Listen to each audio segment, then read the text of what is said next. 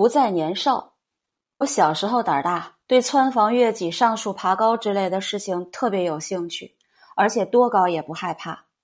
我记得十来岁的时候，经常爬上老式的五层楼顶，在斜式散瓦的房顶上居高临下欢呼雀跃。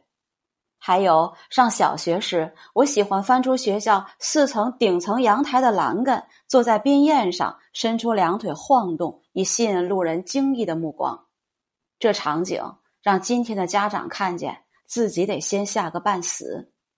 所以我遇见恐高的人总是持讥笑态度。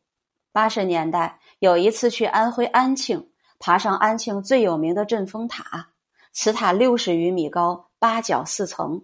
我钻出最上层塔洞，外沿一圈矮至膝盖的围栏，空间很窄。走了一圈，感觉怪怪的。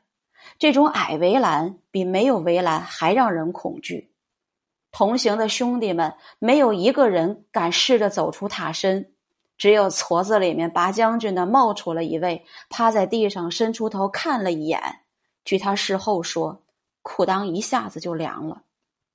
还有一回去法国。上埃菲尔铁塔，我三窜两窜就到了最高处，没有关心同行的同胞。我那天真是领教了什么叫恐高症。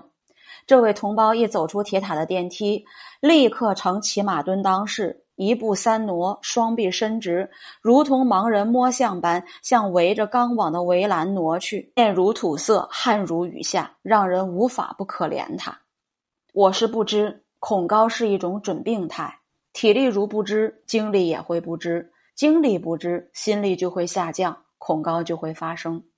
随着年长，有一天，我站在一个高楼阳台边，一阵小风吹来，我的裤裆也一下子就凉了，觉得此楼不稳，乱晃。